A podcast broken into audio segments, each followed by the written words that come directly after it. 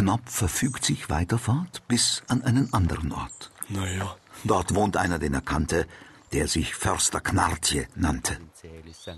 Unterwegs bemerkt er bald eine schwärzliche Gestalt. Und nun biegt dieselbe schräg ab auf einen Seitenweg. Wo will denn der hin?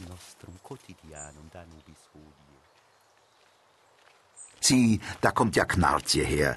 Alter Knopp, das freut mich sehr. Ja, da bin ich. Traulich wandeln diese zwei Ja. nach der nahen Försterei. Ja, lange her was. So, da sind wir. Tritt hinein. Meine Frau, die wird sich freuen. Danke, das ist nett. Oh Gott, mein Mann. Gütiger Jesus. Himmel hilf. Hey, zum Teufel. Was ist das? Zum Fenster, weg. Alle, Waldmann, alle, fass! Was ist denn hier los? Oh Jesus. Oh, du, du verruchtes Weib, jetzt kommt Knartje dir zu Leib. Du Metze, so. du. Nein. Also, das ist auch doch die Höhe. Das ist bestimmt ein Missverständnis. Der Mann ist doch Priester. Und der wollte bestimmt nur... Knopps Vermittlung will nicht glücken. Rums, da liegt er auf dem Rücken. Und da. Und da. Jetzt reicht's mir. Jetzt. Schnell verlässt er diesen Ort und begibt sich weiter fort. Also, nee. Teuer eines Junggesellen.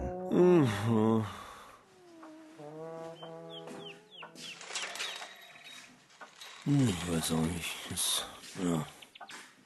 Hm.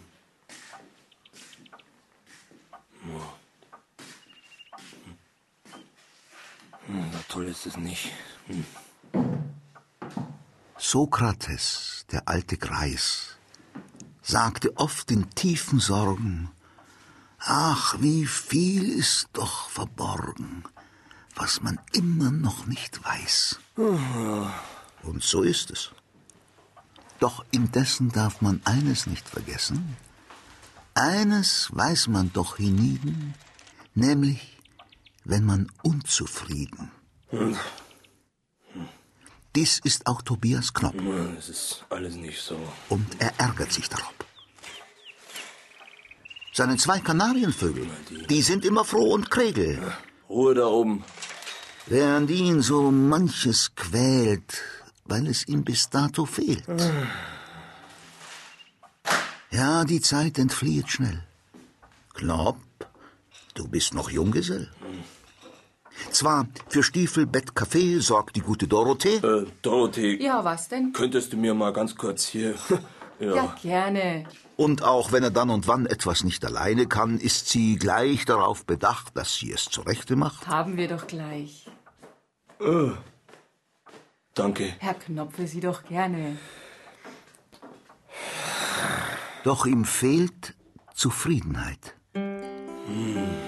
Nur mit großer Traurigkeit bleibt er vor dem Spiegel stehen, um sein Bildnis zu besehen. Vorne rum ist alles blank. Aber hinten, Gott sei Dank, denkt er sich mit frohem Hoffen, wird noch manches angetroffen. Oh, wie war der Schreck so groß. Hinten ist erst recht nichts los. Wo sind denn alle Haare hin? Und auch hier tritt ohne Frage nur der pure Kopf zutage. Das ist ja auch nichts. Auch bemerkt er außerdem, was ihm gar nicht recht bequem, dass er um des Leibes mitten längst die Wölbung überschritten, welche für den Speiseschlauch bei natürlichem Gebrauch, wie zum Trinken so zum Essen, festgesetzt und abgemessen. Doch es bietet die Natur hierfür eine sanfte Kur. Da muss ich jetzt mal, glaube ich. Hm. Draußen, wo die Blumen sprießen, Karlsbader Salz genießen und melodisch sich bewegen, ist ein rechter Himmelssegen. So, frisch auf. Und es steigert noch die Lust, wenn man immer sagt, du musst. Was tut man nicht alles? Knopp, der sich dazu entschlossen, wandelt treu und unverdrossen. Manchmal bleibt er sinnend stehen, Ah, Das fühlt sich aber gar nicht so gut an. Manchmal kann ihn keiner sehen. Aber bald, so geht er wieder, treu beflissen auf und nieder. Ah, jetzt ist leichter. Dieses treibt er 14 Tage. Danach steigt er auf die Waage und da wird es freudig kund, heißer. Minus 20 Pfund. Wieder schwinden 14 Tage, wieder sitzt er auf der Waage. Autsch! Nun ist ja offenbar alles wieder, hm, wie es war. Ach, so denkt er, diese Welt hat doch viel, was nicht gefällt. Rosen, Tanten, Basen, Nelken sind genötigt zu verwelken. Ach, und endlich auch durch mich macht man einen dicken Strich. Auch von mir wird man es lesen. Knopf war da und ist gewesen. Ach, und keine Träne fließt aus dem Auge, was es liest.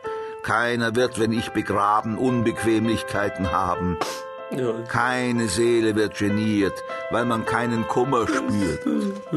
Dahingegen spricht man dann, was geht dieser Knopf uns an? Dies mag aber Knopf nicht leiden. Beim Gedanken so zu scheiden in ein unverziertes Grab, drückt er eine Träne ab. Sie liegt da, wo er gesessen, seinem Schmerze angemessen. Dieses ist ja fürchterlich. Also, Knopp, vermähle dich. Mach dich auf und sieh dich um, reise mal ein bisschen rum, sieh mal dies und sieh mal das und pass auf, du findest was. Jetzt aber mal los. Einfach ist für seine Zwecke das benötigte Gepäcke und die brave Dorothee ruft, Herr Knopp, Nanu, adieu. Wiedersehen.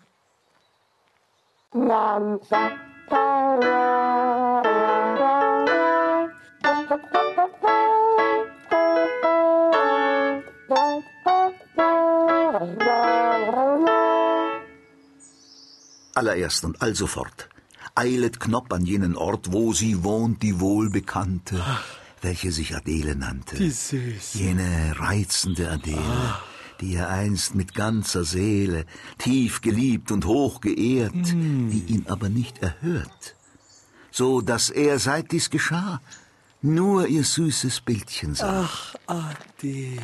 Transpirierend und beklommen ist er vor die Tür gekommen. Oh, sein Herze klopft so sehr. Hier ist es. Doch am Ende klopft auch er. Himmel, Ruft sie. welch ein Glück! Knopp, sein Schweiß, der tritt zurück. Komm, geliebter Herzensschatz, nimm auf der Beschere Platz. Nur an dich bei Tag und Nacht, süßer Freund, hab ich gedacht. Unaussprechlich inniglich, Freund und Engel, lieb ich dich. Knopp aus Mangel an Gefühl Ähm, äh, fühlt sich wieder äußerst schwül. sei mir nicht bös, aber Doch in dieser Angstsekunde nahen sich drei fremde Hunde, das? Hilfe, Hilfe, ruft Adele. hilf, geliebter meiner Seele. Knopp hat keinen Sinn dafür. Ja, also dann. Er entfernt sich durch die Tür. Wiedersehen. Schnell verlässt er diesen Ort und begibt sich weiter fort.